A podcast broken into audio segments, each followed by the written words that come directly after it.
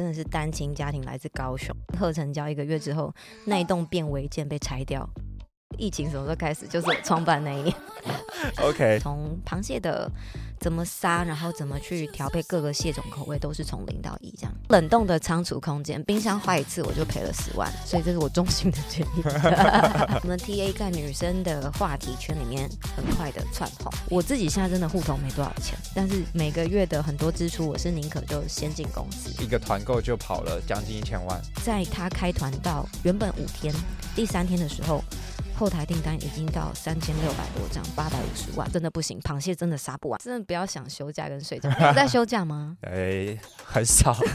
对，我觉得这个已经习惯在这个很快速的 tempo 里了。我觉得很多的老板会把自己闷在自己的事业体里面认真做的话，绝对做不到。这个我一定要出去啊，一定要出去。悦木这个品牌的核心价值，嗯、或者是它的愿景是什么？我觉得一直希望让大家有更多的选择权，让生活更有仪式感。哈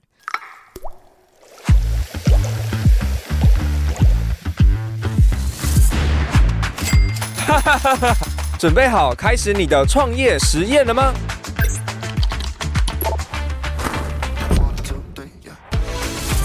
还等什么？跟我一起找出创业的完美组合，释放出无限的商业能量吧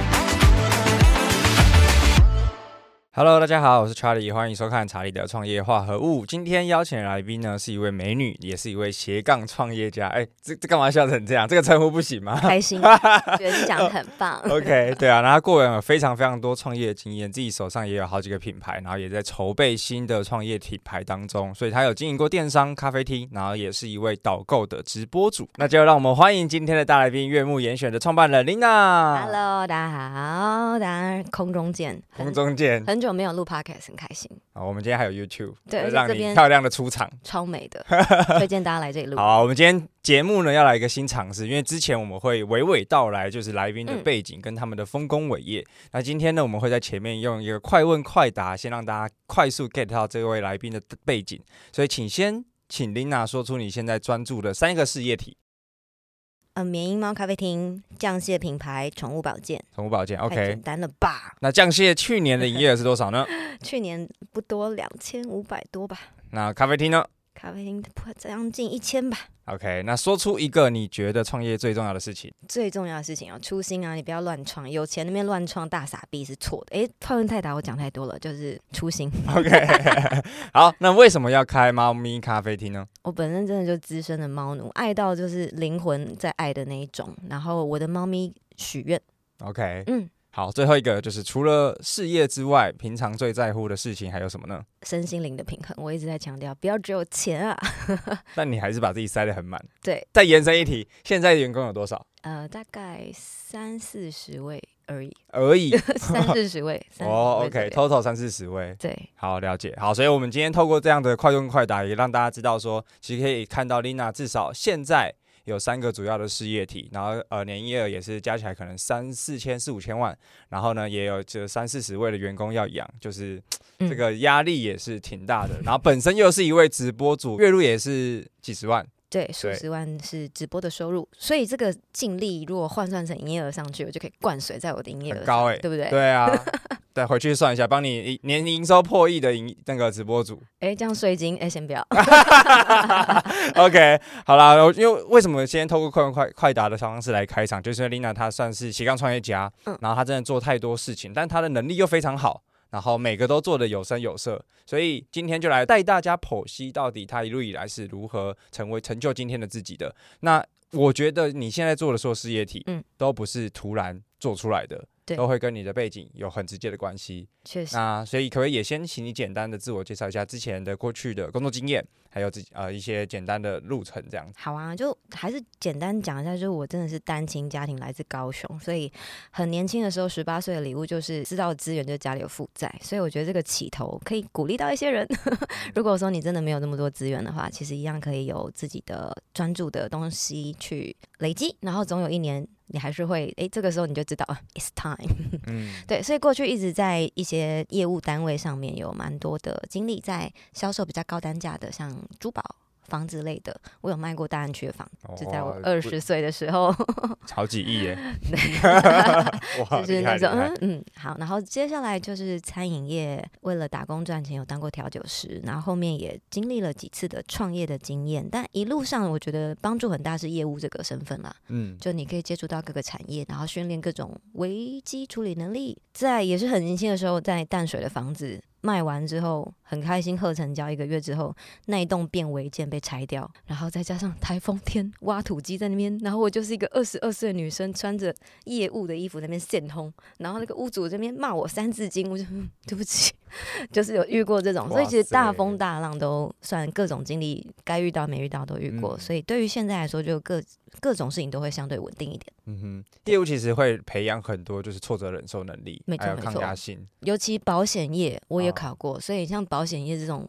卖没有实体的东西，也在年轻的时候经经历过，这样我觉得这帮助确实蛮大的。嗯哼，对啊，因为那你现在卖东西是不是就变超有底气？因为原本这种虚无缥缈的都能卖了。哎、欸，你们有在聊人类图吗？人类图，我应该蛮多听众会开始对这个有兴趣。Okay, 然后我的人类图有一条叫超级业务线，就是它不一定是你很会卖实体，就是你可以内建的，你的天赋是可以卖一个理念或是一个想法给。对方，所以我现在可以立刻卖你一个理念，一个一个梦这样。OK，就我蛮会销售东西，领导人蛮需要这个特质的。对，呃，形塑出一个愿景，让大家。没错没错，真的真的。OK，所以因为家里背景的关系，所以做了很多业务工作。那其实初心都是想要多赚点钱回馈家里嘛。是。那后来是怎么样踏上创业这条路的？后来发现说，嗯，待的老板都蛮蠢，就真的蛮多是。有钱或是有看到某个好像赚钱就来开公司的人，蛮多找我去帮 忙的。OK，然后觉得你们真的是在乱做这样，所以后面觉得哎，这样子综合比较下来，我好像有足够的想法、资源跟能力去创办看看，就开始了这个契机。然后可能天生就比较叛逆吧，嗯哼，会不会翘课？会啊，对啊，我觉得很多会翘课的人后面都会创业。哎，以前会说什么成绩成绩好的学生最后都被成绩不好的学生来管，就是我们在后面对对对。没错，所以前成绩不好，成绩不错，但是我又又翘课又成绩好，让人家觉得就恨得牙痒，又爱又恨这样。OK，那所以呃有好几段经历嘛，然后、嗯、呃当然呃在台湾的这个创业经历是从补习班开始，对，然后又是航空培训机构，培训机构教空姐的，对，然后后面又开始做呃投资餐厅，对，有接手餐厅，然后。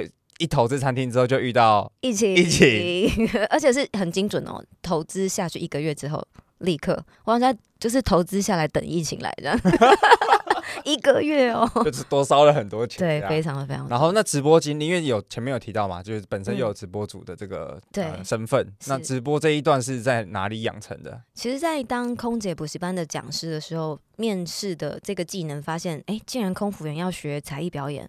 然后要除了你想象的选妃之外，你要现场销售东西，甚至对镜头练习讲话。有一些联行会这样子。然后当时的一期直播很盛行，我就带着学生去一起哎去玩玩看，去练习这样。那从那时候接触开始，发现哎直播真的是一个未来的趋势。那撇除抖内的形式，其实直播有无限的可能啊。现在在大陆也印证了这件事嘛。嗯、对，所以从蛮早就开始接触直播，然后觉得好玩，所以也做的蛮自在，然后大家也觉得很真实，这样，所以后来也帮蛮多品牌在 Facebook 上面操作直播，嗯、哼然后近几年开始虾皮的直播导购型取代了电视购物这样子，对，刚好这个契机有被邀请去，然后哎，厂商还蛮喜欢我的，OK，就越来越多场次，一直到现在这样，算是最早就接触一期直播，对，哎，我抖内型的，我还有上过华纳看板，哇塞，所以代表那时候应该是赚赚赚不少，有赚到，赚到现在大家赚到那些投资的 投款的的钱。这样都是靠一期，感谢一期。但现在应该没有那么过去这可能四五年前这么的，就是你说抖内形式嘛，真的不已经分众分到非常惊人了。Oh, okay. 不建议大家现在那个时间已经过了，你除非你时光机回到那个时候，就跟台积电一样。嗯、对，嗯、当初是怎么找到降蟹这个赛道，然后开始这个呃月末的创业？我。盛田猪排，我那时候承接之后马上疫情嘛，然后在所有的餐厅都只能想出路啊，因为租金就在那边烧，员工就在那边要发薪水，所以在大家都在卖蔬果香料理包的时候，我们也同时做一样的尝试。嗯，但发现什么炒虾一盒就是一九九，丢丢妹就卖一百，低于你的成本，对，你根本不知道该怎么办。蔬果香也是利润非常的薄，然后就在呃生鲜食品这一块，我找到说，因为我过去还蛮喜欢去韩国，一年可能会去五六次。嗯，对，然后我也蛮喜欢吃海鲜跟生食，对，然后发现这个赛道没什么人在做，对，然后加上蛮多人去韩国，其实吃了酱蟹，以为会变成来自星星的你的千颂伊，结果是落赛落三天，就是那个肠胃水土不服的状况蛮多的。OK，但我觉得这应该要可以克服，对，所以我就选了这个赛道。那既然我有自己的呃厨房啊、师傅啊、口味可以试，我就当时就觉得那就来试试看这样子。嗯，嗯，所以哦，所以。呃，这些师傅都是源自于这个盛田猪排这一批吗？还是有另外外找？有有在另外找。OK，有在另外找。等于所以等于像呃悦木这个品牌是从零到一，从研发、生产、制造。到品牌全部都是你打理起来的，而且我以前没杀过螃蟹哦，就为了要做这个那边 啊，从哪里下手？然后后面变得是我非常的快，我现在是 快快快减快快减少，听起来很可怕。对啊.就真的从零到一，然后酱料的调制，还有我觉得很重要核心是呃灭菌的方式。灭菌，OK。对，因为韩国大家还是有个小知识啦，以后去韩国在路边看到酱蟹，如果是整只泡下去有那个腮的话，建议大家不要轻易尝试，因为韩国人从小有习惯吃驱虫药，因为他们吃成生食，哦、台湾人没有。对，所以如果真的会拉三天，很可怕。但是也有正规的餐厅有处理好的，但比例来说，大家要筛选。对，那我一开始最难克服的，我觉得是在呃食安这一块，OK，反而不是品。呃，不是口味的，嗯、对对，反而不是口味研发，因为我本身就蛮爱吃的嘛。然后，所以女生喜欢什么，想要配点酒，例如说我要有好几种虾，好几种口味的蟹，然后要麻辣的，要龟软，要干贝，要鱼子酱，要松露，我是立刻可以有很多的，自己就很像那个无菜单料理一样，嗯、可以生出很多女生喜欢的东西。我觉得这不难，倒是在食安这一块，一开始也是找到了很多，就呃遇到了很多问题去克服。对，OK，嗯，所以呃，目月目现在大概两年。多的时间，对就是也是因为疫情，就疫情什么时候开始？就是我创办那一年。OK，所以从那呃很好奇，因为那时候有点像是被迫要来呃产生新的收入嘛，是，然后就发现了说，哎、欸，这个东西其实你本身有兴趣。然后台湾没有，对，所以是从韩国引进来吗？还是说你是全部从台湾开始去，比如话这个酱蟹的东西？我一开始有想要从韩国引进，但是韩国就是他们引进的都是大桶没有去塞的，那就是等于引进了一堆会落塞的大冰奶进来。OK，我真的觉得不对，就有早餐店躺着中枪，真的会拉肚子啦。然后后来觉得说，其实是把韩国的口味啊，其实台湾有很多地方买得到很道地的韩国的酱料，对对，其实比例在配方上面。剩下的蔬果台湾都可以取得，嗯哼，对。那比较大的问题是在于蟹种，嗯哼，对，蟹种韩国有喜欢吃的蟹种，可是东南亚一直一年四季买得到蟹种，可能就像泰国像很流行吃红鲟，嗯，就是会看到很多短影片 reels 是那种爆蛋的螃蟹，对对。那我后来就选择两个蟹种我都来尝试看看，嗯、所以从螃蟹的怎么杀，然后怎么去调配各个蟹种口味，都是从零到一。所以第一步就是先去调好产品，然后才开始卖，对，就是、啊、还有先找先找朋友。试吃啊，看你会拉肚子啊。然后我当然穿人体实验，所以先调，然后自己当然身边的朋友要吃一轮，自己要满意，然后也研究了低温灭菌跟全程用 RO 逆渗透水处理。哎，发现其实我一开始是蛮幸运的啦，就是拉肚子的比例在一开始就非常非常低。对，然后呃。在试错上面，后来觉得哎、欸、可以，那我们就送验 SGS。嗯哼，对，那送验真的很贵哦，大家一个产品就要一两万，对，好几万，对，非常非常贵，所以我们也坚持送验跟投保产品责任险，差不多就够了这样。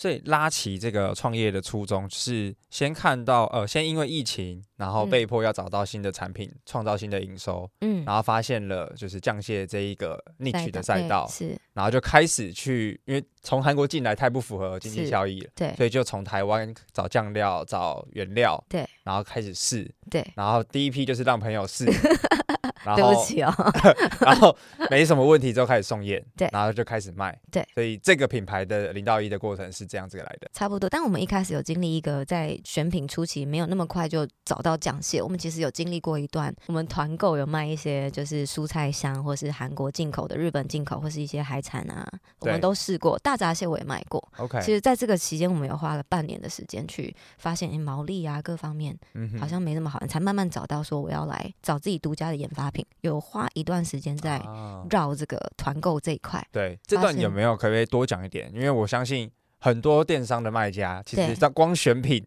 就一头雾水，或者是也不晓得。最后怎么找到比较符合自己想要的商品？没错，没错，尽力当然毛利结构，然后再来是虾皮收不收得到就很基本。OK，很多人就连搜寻都没做，就你我该赔钱，啊、要搜寻啦。然后呃，像大闸蟹我也买过，嗯哼，然后我们发现大闸蟹很有义气，在冰箱它一定要冷藏，OK，它是活的，一定要送到你手上喷水，它眼睛会动。大闸蟹只能吃活的，半夜都绑好，他会救伙伴。有一只挣脱了，他就去帮伙伴的绳子打开。我们隔天冰箱大闸蟹，你看这样子绑起来小小的，哦，它、uh huh. 展开那么长，就在那边很像蜘蛛在那边跑。然后我们就蛮有趣，我们一群女生，就我员工蛮不知道为什么初期都女生这样子.一群女生那边尖叫，然后拿手。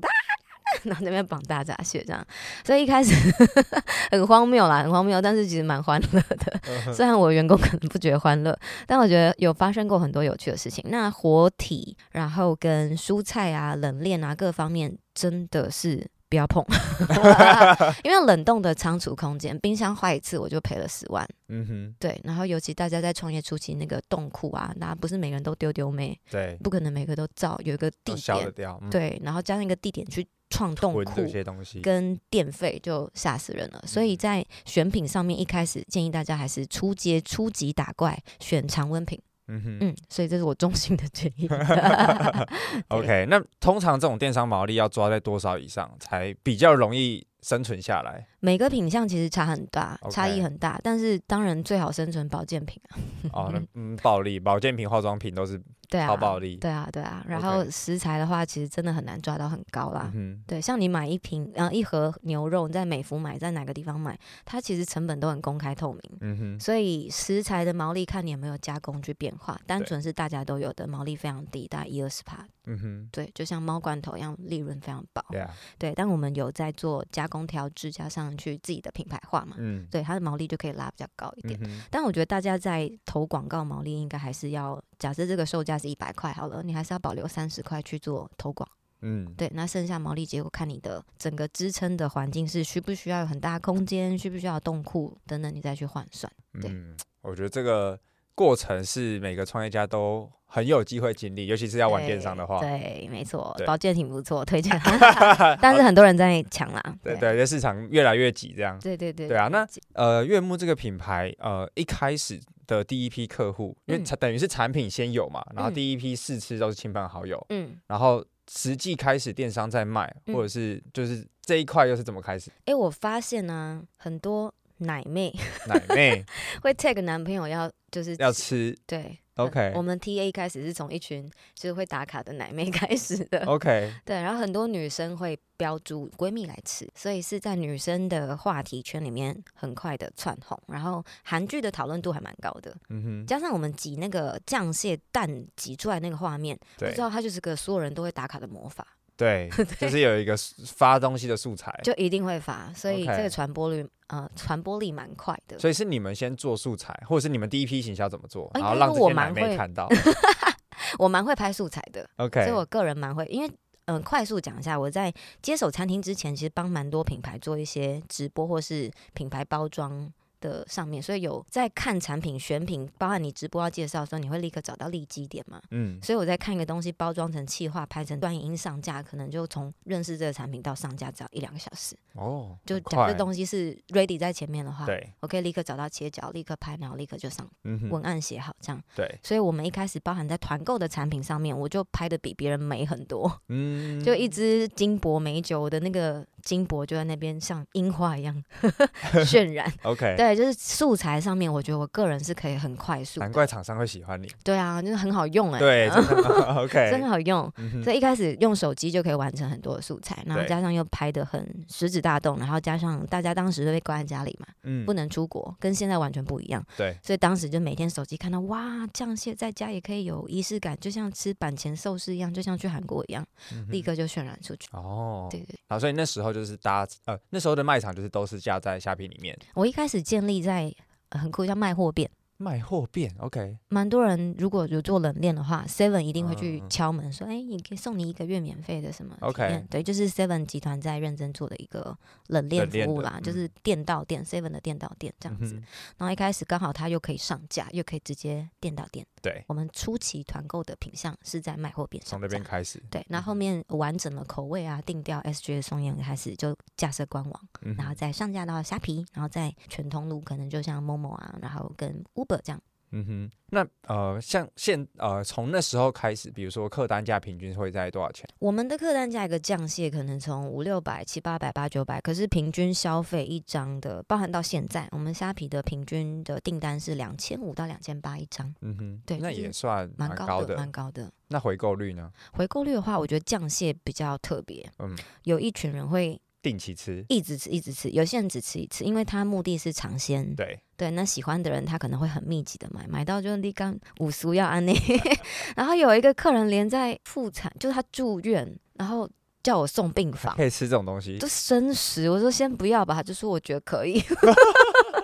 就我们常常接到送到病房的这种，嗯，很特别嘛。这么嘴馋，对啊。然后我们阻止他，他们还说可以。OK，对，所以回购率上面有一群很死忠、很爱吃的，嗯哼，对，尤其是会喝酒的朋友，对对，就很容易就一直有聚会，对，一直配，一直配。然后有一群是可能吃过一次，觉得尝鲜后就哎这样就够了，这样。所以后面我们也有研发一些熟食啦，对对，就是在让这些客人有回购、有有门路可买，这样有东西可以选。对，OK，所以第一批客户就是透过你们自己发素材，对，然后渲染出去，然后就真的被社群传出去了，对，然后就这么简单。嗯，应该说在初期我有见在嗯团购那个封闭的时期，我有创社团，对，然后也有在自己的 Facebook，我们也立刻也创建了品牌之后有投广告，嗯哼，对，所以在广告加社团加自己的素材，其实真的还蛮精准的情况下，嗯，当时的投放比跟大家看到点进去的那种比例算很高，就是我们跟相同的海鲜业者，我们投放手都说我们的那个影音素材很惊人，就是让吸睛的程度很惊人，这样子。嗯对，所以还算顺利。对对，可是素材花这样听起来很简单，但是要拍素材，啊、你要拍十个产品，要很快速，然后找到点，这你要有一些剪辑跟抓重点的能力啊。对对，所以我觉得、这个、这个都是你过去的经验。过去过去，这不是每一个人你现在立刻就，可是我觉得现代人应该拍短音跟这样子的能力应该具备，相对来说是有，但是要到。精准或是能用、嗯，我觉得那是另外一回事。对对，就大家现在学都算快，没错。可是你也知道嘛，拍出来就就那个样子。所以我觉得像很多 reels 那种探店的拍的很好、哦，其实可以用模仿的方式，比我们以前凭空摸索简单蛮多的。是，对，现在有很多模，因为哦，我好奇，就是因为比如说你们在做的时候是两年多前，嗯，那时候 reels 都还没有，嗯，整的整个起来，就是短影音那时候可能都举。聚在 TikTok 上面，对，所以那时候主要拍这影片，其实就是 for Facebook 投广的素材而已，对对对对，就是 for 就也没有去吃这些短音的流量红利，没有，完那时候完全没。有。哦，那现在应该更爽了，现在很多免费曝光，对，酱蟹还不错啦，确实，因为酱蟹算是，哎、欸，猫咖也是、欸，哎，我猫咖跟酱蟹都有吃到短音红利，因为这两你你做这些东西都算是有话题，有话题，然后比较稀缺的东西，对就不是一般人可以吃到，所以这也是跟你在创业。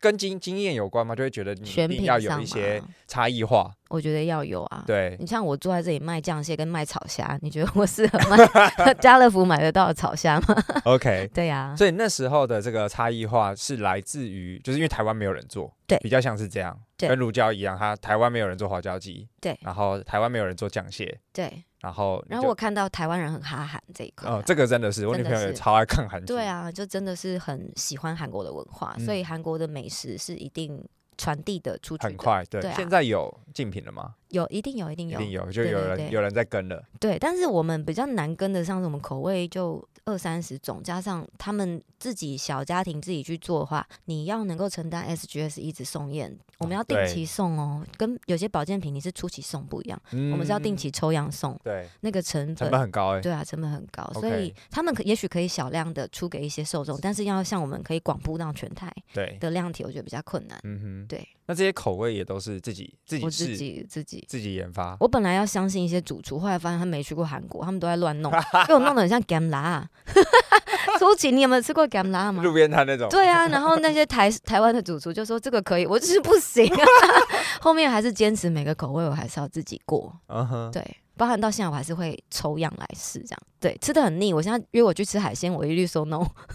所以从口味研发，然后工厂的建制，嗯、到品牌 branding 的曝光行销，对，几乎听起来都是你一手包办。是没错，没错。那员工帮你什么？呃、很多事情啊，员工很重要。我们的伙伴我很喜欢你。其实我觉得现在也可以同时感谢一下我们团队。我们团队有很多女生，从一开始在很小的一个很窄的空间，每个都漂漂亮亮，然后在那边弄一些海鲜，尤其是大爆单的时候，嗯、一柜一柜的活的红鲟进来。对，你要想象这些女生。在那边刚帮我一些处理这些事情。其实我延伸的问题是想要了解这一批员工，第一批他们从哪来的？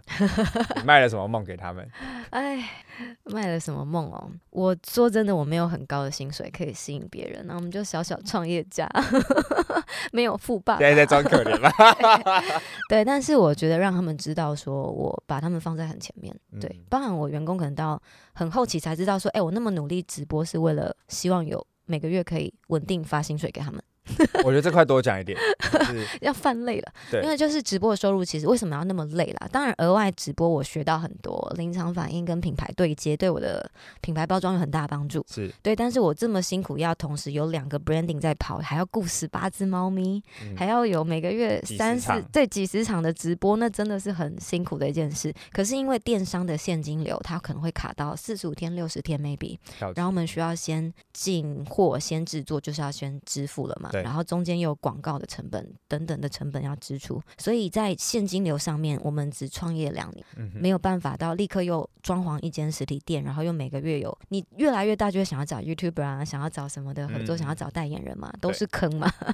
对，对，所以在现金流部分，我知道说每个月我要发给员工的薪水可能就是三四十万好了，这一个品牌，那我至少我自己的现金流可以维持在这个水位，任何钱我都付不出来，我还是可以。诶，让员工有薪水拿，嗯、对他们也一开始会疑惑为什么我这么辛苦在直播，对，但可能理解的呃比较核心的，他们就会知道说，诶，我很努力的希望这个品牌活下去，嗯、然后也做了很多的前端的曝光跟努力这样子，然后在酱蟹这个品牌的核心员工真的都是女生，我觉得很酷诶，但是他们都很像男人，很女汉子，但是因为我觉得这个刚好又做出差异化，在台湾卖海鲜的很少品牌全女生，对。对，所以我们在女生的口味跟想要收到的包装上面有比较多的切角，那也事实证明符合我们的 TA 这样。对，然后在我的员工的对待上面就，就我自己现在真的户头没多少钱，但是就是这几年都几千万的那个流水在跑，可是每个月的很多支出，我是宁可就先进公司，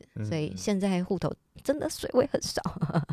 对，但我会。在仪式感上面啦，有些女生可能觉得不用啊，不用。可是我还是会节日会送他们像那个叫什么永生花，然后送他们。嗯、我们是螃蟹酱蟹品牌嘛，对，螃蟹的寓意是有钱。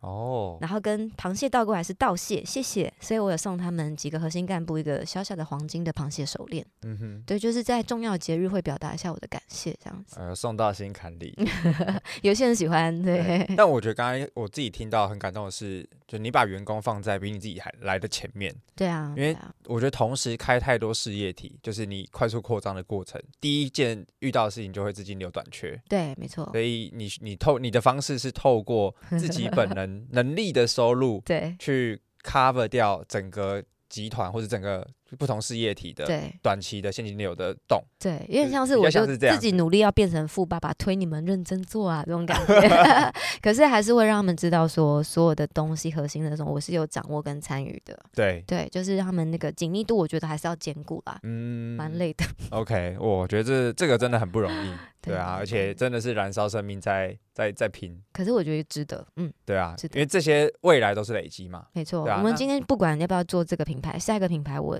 有这群核心的员工，我们想做什么都可以。对，所以他们当初是透过招募来的，还是是招募？招募都是招募。哎，真的不要用朋友，看听起来有点血泪史是吗？也也还好，但是我觉得真的有太多的。你不能想做不能做的东西呢，而且我又是很心软的双鱼座。OK，对啊，我念朋友我真的念不下去哎、欸。所以哎，大家觉得镜头上我很有距离哦，但其实我很好讲。不会，真的吗？对啊，OK。对，所以月木是独资合伙，有合伙，有合伙，有合伙。对，但以后应该会，我会增加更多自己的资金，让自己的那个股份占到一个相对大值啦。这是我努力的，今年努力的目标。对，就是让自己的话语权，嗯，或者是可以，应该说股东也蛮尊重我的，但是我想做的事情真的是太多太多了，对，有很多的资金面，我觉得我应该要承担多一点的风险。嗯哼，是 OK，好啊，那我觉得可不可以快速？我不晓得有没有公式，比如说在月幕这一块电商的打法。有没有一些公式是可以让呃，比如说同样是做电商的业主，嗯、他们也有一些学习的一些内容？嗯嗯、呃，公式的话，选品的利润，我觉得一直在强调啦。或者你的毛利不够，就真的什么都不用玩。嗯哼，对，所以在定价这一块非常重要，你一定要留二三十趴给通路嘛。对，某某就 Uber 也是、啊、都抽很凶。对啊，然后再留一点给广告啊，嗯，剩下才是你能赚的。所以我觉得定价这件事情非常重要。那这件事情容容不容易被？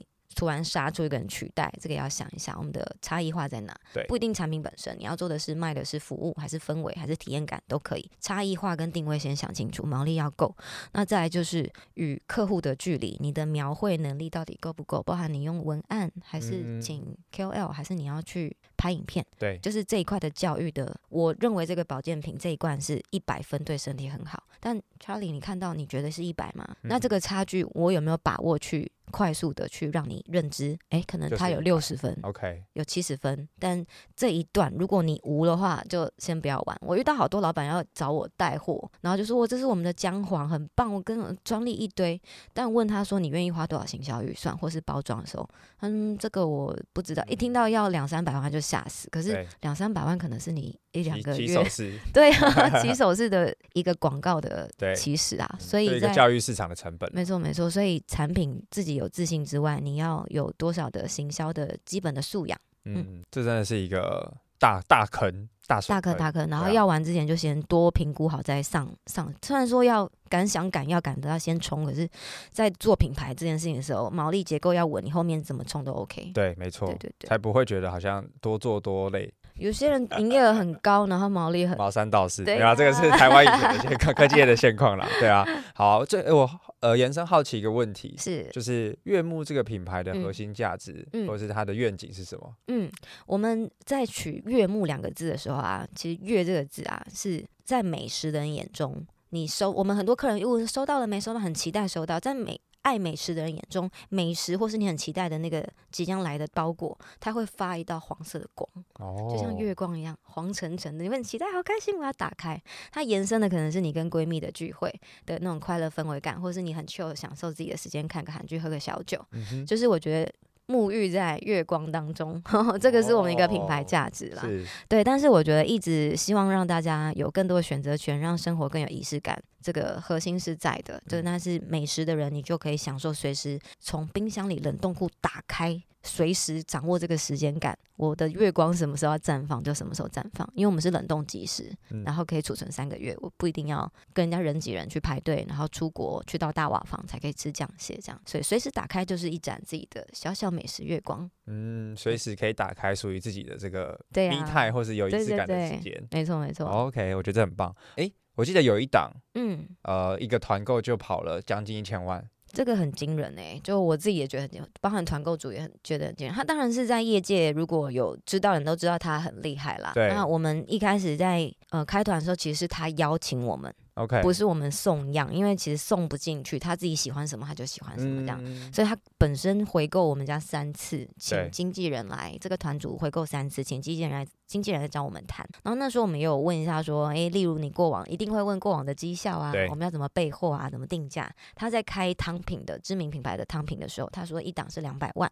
OK，对，那我就觉得，诶，那酱蟹的话，那可能是能够喝汤的人跟能够吃酱蟹的，我抓三分之一好了。嗯，我 maybe 这一档六十万八十万，我觉得就还不错的成绩。嗯、对，结果嗯，想不到他的 TA 轮廓爱喝酒，有消费能力，压力大的医生护理师，完全完美的吻合，然后又爱出国，这样，嗯、所以在他开团到原本五天，第三天的时候，后台订单已经到三千六百多张，八百五十万，我们是双方。都说真的不行，螃蟹真的杀不完，因为它不是库存品，它是要人工处理，要 RO 逆渗透水，要煮酱料，所以在第三天我们是双方紧急喊卡，对，然后就创造八百五十万这个成绩，不然到第五天我真的不知道 杀到 杀到什么时候这样，对啊，但是团购的经验，我觉得也可以分享给所有创业家，不一定要追求团购带来的。利润，因为这一档后来我们精算之后是没有赚钱。OK，对，因为你要加开加班费、仓储空间，嗯、然后有很为了要赶这一很多额外的支出。对，为了要赶这个订单，我们暂停自己的电商品牌将近一个月左右才能够出完。哇，OK。对，所以其实后面换算下来，我们赚到的其实是声量。对，只有声量，但是我觉得这个声量就帮助蛮大的，让更多的品牌、更多的认识你们，对名人啊，大家再看到我们这样子。嗯，但他未必赚钱，而且可遇不可求啊。大家要追求团购这件事情，毛利很低，你又要再分润给团主，其实真的赚不到钱。所以大家如果想找团妈这种，不要抱持太漂亮的梦想。是，对我参加 BNI 有一堆人就说找团购主，团购主他真的不会赚钱。大家不要指望说团购是一个永续发展的，还是要。站好自己的素材，投广行销的 pattern，再去做行销，不然团购你开完这一档有点空虚，那接下来呢？下一档在哪？有对就不知道，就要再重新 survey 送样，问你要不要开。嗯、我觉得那个成本，人力的成本很高。所以这档的成功算是你自己核心回来抓字，是因为刚好这个团组的 TA 刚好太符合你们整个品牌的跟产品的调性。对。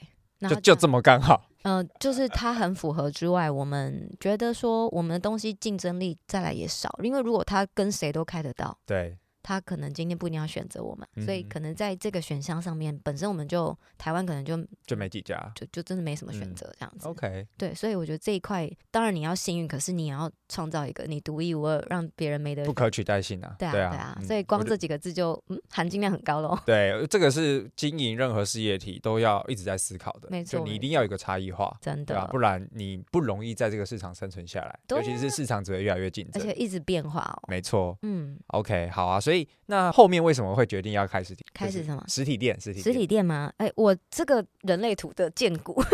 骨 人类图，人类图是人在这世界上的一个天赋，跟你生存方式，包含有些人有直觉，有些人没有。我的直觉就告诉我说，一定要往实体，然后再加上我有做了蛮多功课，发现说，接下来疫情解封之后，大家的金流一定会变化，生活习惯也会变化。嗯，然后很多的品牌都在推广 OMO，就虚实整合。对。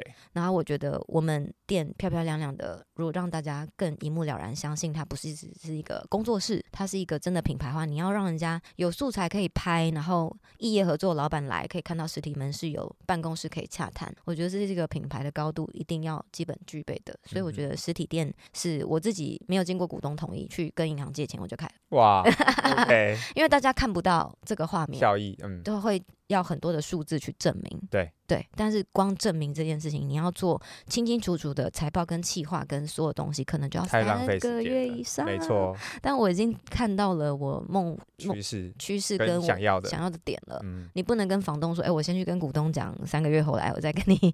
对啊，所以在一开始的定金啊、押金那些，还有装潢费用，我是自己就觉得你们不干，我自己会干。嗯，就是这个再怎么谈没关系，但是这个我扛。对，我就先去跟银行借钱。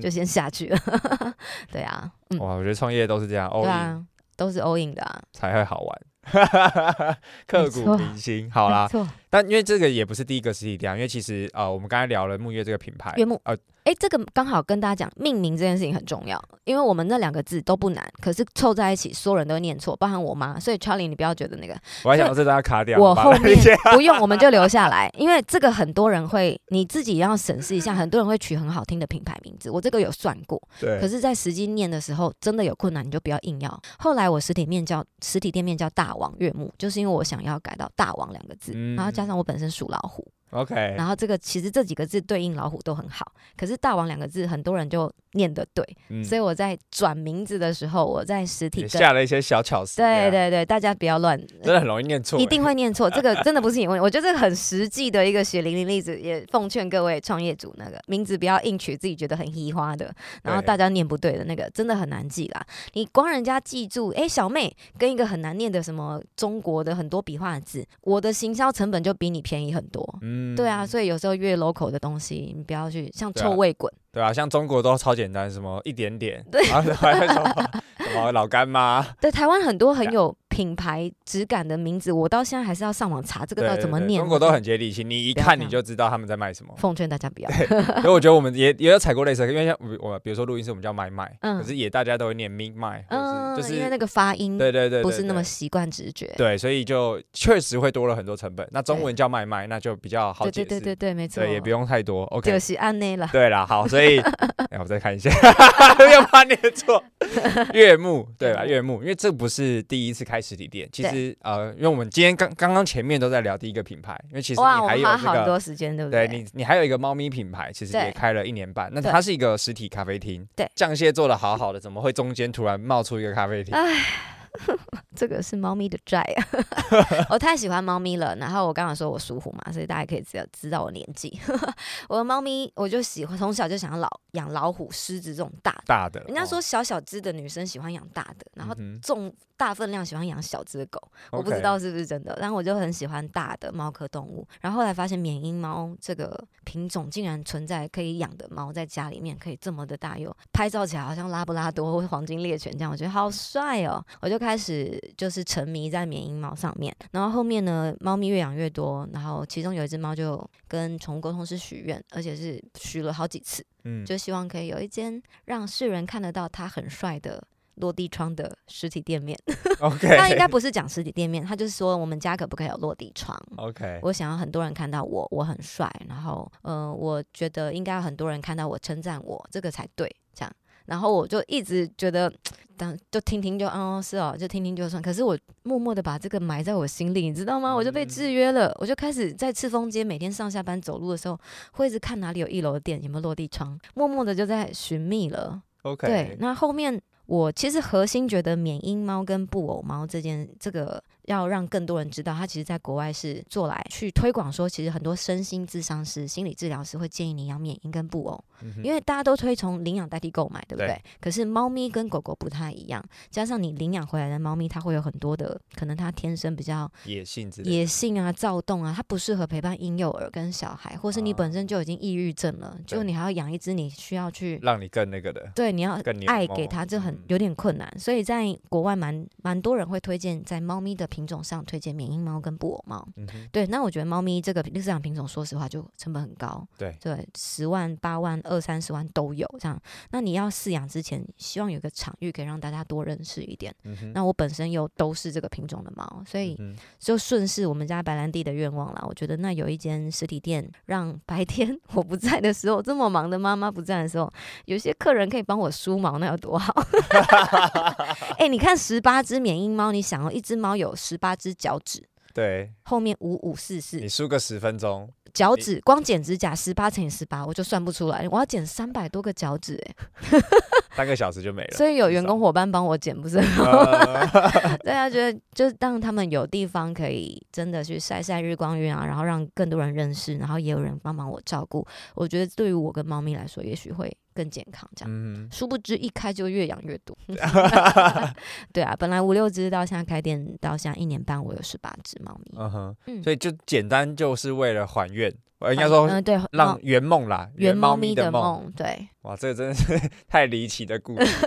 可是我觉得这个我没有做太多功课，开下去发现意外的，觉得哎。诶意想不到，收获蛮好的。对啊，因为我我我记得是到现在就一直都是没有任何的宣传，然后就一直是预约客满的状态。对，基本上是可能就因为店很小吧，小大家店要，然后猫又这么多，记得开小一点就会排队。就像尹家拉面，你知道你有去过吗？一年四季都在排队，台风天大家就拿个雨伞，里面咻，然后也要吃拉面。原来是因为里面只有一楼只有六个座位，就没有啦，就开玩笑说，就真的猫咪的渲染力很强，然后也很幸运在赤峰商圈里面就。从台湾的观光客，北中南都有，到国外的观光客很多，所以定位一直很好。加上我自己有拍短影音，嗯，所以我觉得短影音的渲染力也是帮助我的店面曝光很多。对。嗯应该也蛮多人是看到影片慕名而来，对对对，然后我自己拍以外，来的人也很多会拍，对，很多香港客人就是我，我问他怎么来，不知道，小红书呗，哎，这是香港腔吗？好像不是，小红书看到的，对对对，OK，但那个也不是你们发，而是我都不知道，别人发了，然后他们看到，然后慕名而来，对，蛮多的，哇，因为其实，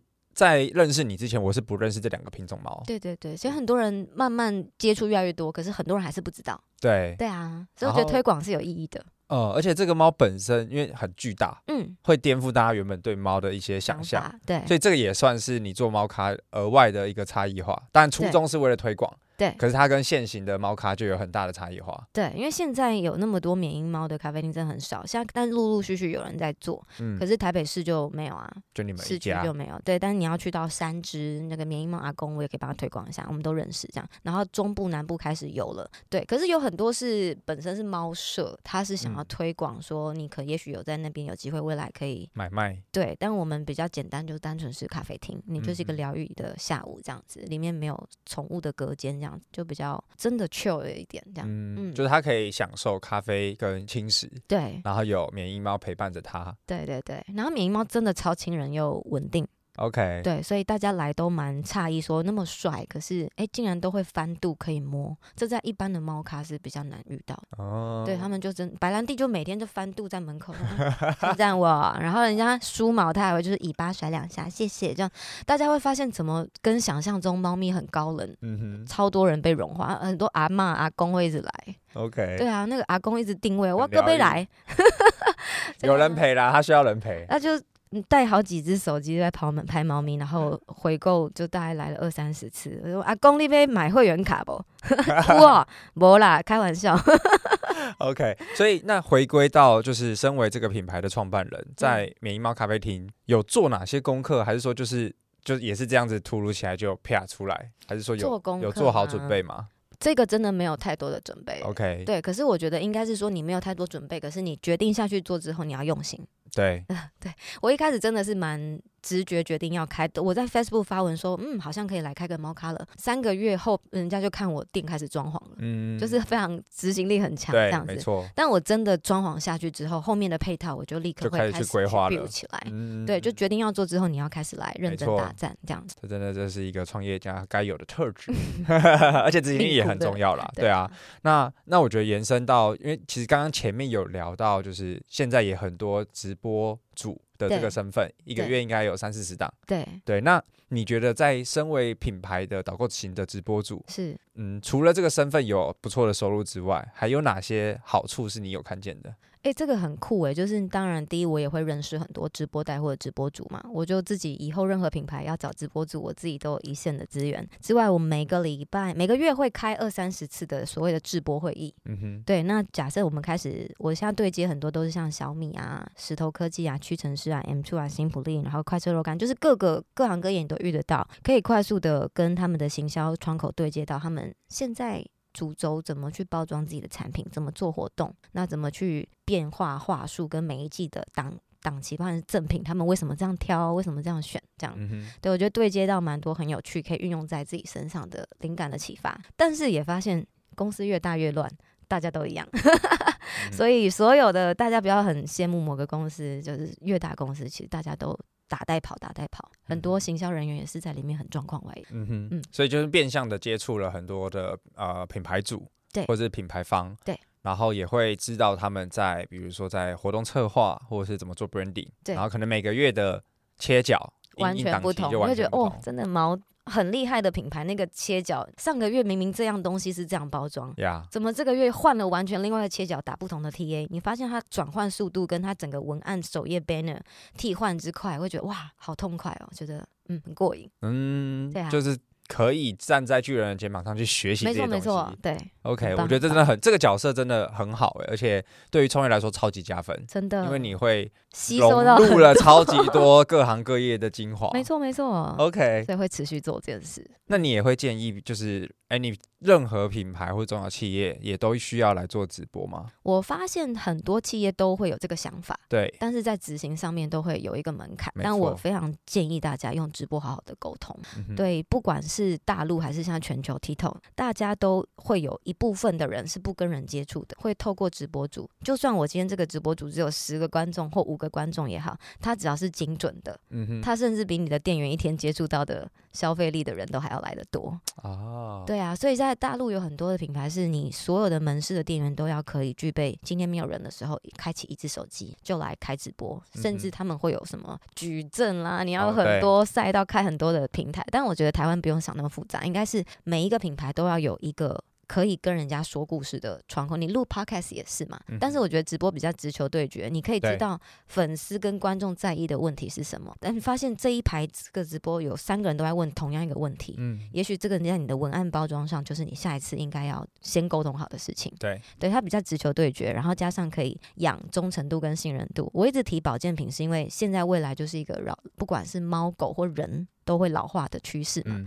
所以未来大家都会有很长的时间可以健健康康的游山玩水，谁不希望？所以在健康的躯体这一块，它就有很多的商机啊。嗯、对，但是如果我今天有一大堆保健品，这个有做直播，这个没有，那这个有做直播，他每天可能透过直播主，甚至你找营养师、药师做沟通好了，我会知道你设计的品牌价值精神在哪。对，那我认定一次之后，我之后甚至会跟别人说，哎、欸。一卡赫啦，然后就是我甚至回购跟扩散力都是很惊人的，所以我蛮建议品牌要好好的做直播，而且直播没有这么的困难，不需要花很多的钱，自己的员工或是自己的创办人或是会讲话的那个人，定期的出来露个脸，然后去小小的学一下，对品牌长期来说有做直播跟没做直播，一年后的差异化会很惊人。那我我觉得就大家会遇到的第一个问题，就像你刚才讲的，嗯、我都想做，嗯。然后，但要怎么开始？嗯，就是包含说，好，比如说在你的过往的经验里面，嗯、有没有一些呃开始直播的一些心法或者方法可以分享的？嗯、然后再来会是我要去哪里播？嗯嗯嗯，对。好啊，直播大看大家的品牌主要生根在哪？你可以在 Facebook，可以在 IG，嗯哼，对，可以在任何你可以曝光出去的地方。但是在那个虾皮，我个人蛮推荐，因为它本身就有一个流量池在，就有很多喜欢免运的朋友会一直去虾皮流动这样子。嗯，那虾皮的优势是，如果你今天想要导购形式的话。刚刚以上讲的，你如果是单纯理念宣传或是抽奖，你可以在任何平台。对。但你今天希望是有数据可以去在投广告，或是你可以立刻导购结账的话，虾皮是目前台湾相对来说比较完整的一个形式。任何人都可以，你只要有卖场就可以开启直播，你就可以发放虾币去让聚众。如果发一千块虾币，可能就五十个追踪者，一百个人在看直播，你不会是。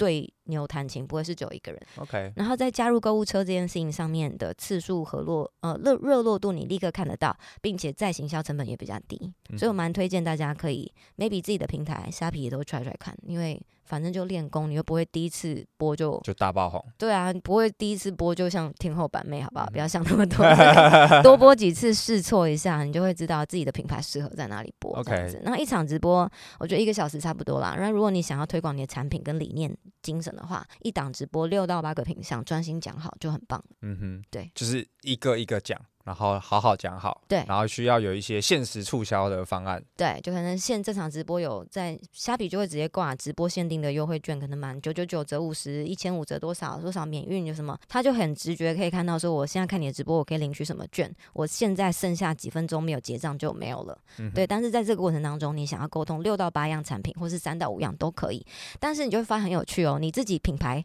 会觉得啊这个卖的最好，我挂一二三，结果你的观众一直问，请问可以介绍第六吗？吗？请问可以介绍第七吗？嗯、你就知道说，哎、欸，其实大家喜欢的程度，在每一次你就可以再调整啊。对。但你一直在投广的时候，其实比较难知道说，原来大家是的回馈，对这个比较有兴趣。可是我一直以为这个是我的主主打商品，对，所以你就可以当中，也许我可以，我还是想要主推一，可是我也许一加七去。弄个套组，对，帮弄个 bundle，也许就可以每次做调整。OK，所以总结起来，其实呃，大家都有一定有想试，那要么就在自己的 Facebook IG，因为现在都有直播功能，对，那只是它就是一个跟听众互动，但要直接导购就目前没有这个机制，或是你要另外去串。但如果今天你同步到虾皮，因为诶，它是不是也可以这样？比如说，我就放着三只手机，不行，任何平台都不喜欢这件事，所以它会变掉。他发现你在跟别的手机讲话的时候，虾皮就会变你。Facebook 也会，对，所以不要这种小聪明，对啊，直接学到教训呢，对对，因为他会直接锁掉，就一次就专注一个一个一个地方播好就好。对，那你也可以说，例如虾皮，我真的就是比较产品导向，对，那我也会跟他说，那你们今天喜欢这一场直播，你去关注我们的 IG，我们等下 IG 可能这个月有一次的宠粉节，我们会抽奖，对，在可能在 IG 是比较生活化的，然后在虾皮比较是产品切角的，嗯哼，对，你可以自己去玩这样，只是说很直播的怎么样引流。也会有一些专门的协作的行销公司在协助你啦，导流这些都可以花一些心思去做功课。对。对，但虾皮我觉得就可以完全不用透过任何的公司。对，你只要会发虾币，OK，会买它站内广告的概念，会当台币战士 就好了。氪金氪金 氪金氪金，而且不用氪太多，所以然后在那边讲错也没关系啊。对，了不起就下播之后删掉就好了啊，不要回复。因为大家我觉得。大家都会很怕这种临场或者是面对镜头，然后就要一直啪啪啪啪讲话。对，所以他照照理来说，可能也会需要有一些基本的训练啦，不然，嗯，他也很难对着镜头直接。但我觉得会创办品牌的人，你一定对产品有想法。对。那如果你自己没想法，你干嘛创？你就回去检讨，先重新写一下你的品牌报告书。那你基本的概念跟想法大概的讲，那因为它不像我们真的带货的时候是没有稿，没有太多的文字稿的。嗯、可是大家一台手机架在这里，你的笔电就开了。你随时可以看啊，它没有那么紧，你不用背起来。对，所以不要太有压力。也不会有人去 challenge 说，哎，你怎么看电脑？或者看小说？完全不会啊。对，OK。所以真的，所以它跟演讲很不一样，完全不一样。我因为我。包含我自己都会有一些刻板印象，会觉得好像就是要很行云流水，面对镜头去那个。用，反正大家喜欢真实。OK，对，就哎，这个我忘了，我看一下哦。大家会觉得哎，好可爱。呃，就一个互动这样。对，越真实越。所以其实手机直播就可以了。一定手机就好，反而不要。我觉得有些人弄得很。对，很多会用相机接 OBS 串电脑。反而你会增加错误率，加上拉远跟观众的距离。你光一个镜头看到我的到肩膀这边的距离，就很像你跟女朋友在开视讯好了。然后很。近，我觉得很真实。你一拉紧，然后有塞紧，就觉得哦，这在做节目，对，距离就远了。OK，对，所以其实不用，真的简单，手机直视的画质也不用太好，就直接开始，然后就去 try。嗯，OK，好，我们的 take 那个 take away 就是，今天如果有在看的品牌主。回去就花两个礼拜规划，自己拿手机来播播看。对，反正就像刚刚丽娜讲的，你今天就算只有五个人观看，有有应该不会那么惨啊。就是店里实实际来的客人，可能不见得有那个数字。对啊，这样你的店来客数五个，你不可能不去介绍嘛？对啊，对，一定你就会认真介绍。但直播基本不太，你是一个 OK 的品牌，不可能少于这样，不不会这样人数啊。对，然后如果真的有问题，可以咨询我。对，IG 洽询这样。虾皮有直播代操或教学的服务这样。对啊，对啊，对啊。所以我觉得这个会是一个呃，大家面对新的呃媒体或者新的一些科技的方式，是，然后会有一些心态跟想法的一些转变。对，因为要先接受这个观念，嗯，才有办法去做。对啊，那所以中间会有很多的卡顿，但我觉得就是它就是一个大趋势，没错，因为中国抖音直播已经。至少跑了三五年有了，对，而且在我们蛮前面的。对，而且抖音就是东中国来，它也是找我们很就 TikTok 这些东西都是，啊、所以其实我觉得身为创业家，大家都很清楚知道，就是欣赏模仿创新，是。去借鉴成功市场的 business model、嗯。对，其实我们在落后市场是可以尝到很多甜头的，没错。对，现在是一个相对我觉得在直播这个领域，嗯、因为它比短影的门槛又感觉更高一些，嗯，所以进场的人其实没有到这么多，嗯，但今年会发现，在短影音其实流量红利已经。不像去年那么的好了，了对，因为大家一窝蜂全部挤进来，所以大家都有做，都很有感嘛。对啊，对，所以我觉得或许下一个风口，或者是下一个值得尝试的赛道，就是在直播这个领域。没错，对，那更多详细资讯就欢迎去关注 Lina 的 IG 或者她的资讯页。对啊，好，那最后啊，就是因为我觉得 Lina 算是一个很特别的经验，就是一个斜杠创业家，然后做了很多的各种的事业体，那包含未来也有一些新品牌的规划。对，那你自己总结一下啊、呃，你这几年来的这些创业经验，你有没有觉得？最困难的事情是什么？这还需要问吗？嗯，人吗？对，这干五叔要吗？那人真的很困难啦。所以接下来的所有企业跟品牌，我觉得就重点是你用什么东西取代人，或者是说在人的核心。吸引人来这件事情，留住人上面是就比的是这一块啊，嗯、对啊，大家都嘛想要拓点，想要开二三十家分店，很多人有资金，可就是没有人啊。对，对啊，嗯、所以这个非常现实，人这件事情需要你比你想象的更花心力去重视它。嗯，那在这一块比较困难的过程当中，有没有什么印象深刻的故事？有啊，超多的啊，我们猫咪咖啡厅就换了四五次。全员就是洗洗掉这样，洗牌，对啊，嗯，哇，那洗掉你就自己下去，对啊，嗯，没错，对，所以有一段时期是这样，还是说就有每每每一段时间就有一个三到六个月会就有一个阵痛期，对对对对，尤其是前线门市，我觉得行销的人流还好，对，但是门市就你本身很容易，老板就要想，就本身要预想是半年会重来，所以你能够越好的复制交会，是因为选择太多了。对，他玩完半年之后，就有太多好好玩的事情邀约他了，甚至薪水都留不。OK，对啊，我们猫咖给到店长奖金底薪三万八到，他可以实际领到四四万多，也是留不住啊。嗯哼，对啊，很年轻哦，刚毕业四万多，他觉得我要去试更有挑战性，不一定是全部换血，但是一定。要有一个机制，是你可能一半的人就是会到待不过半年、一年、半年。嗯、OK，好，那我觉得延伸就是，身为斜杠事业的经营者，嗯，你如何去 maintain 不同的事业体？真的不要想休假跟睡觉，你在休假吗？哎、欸。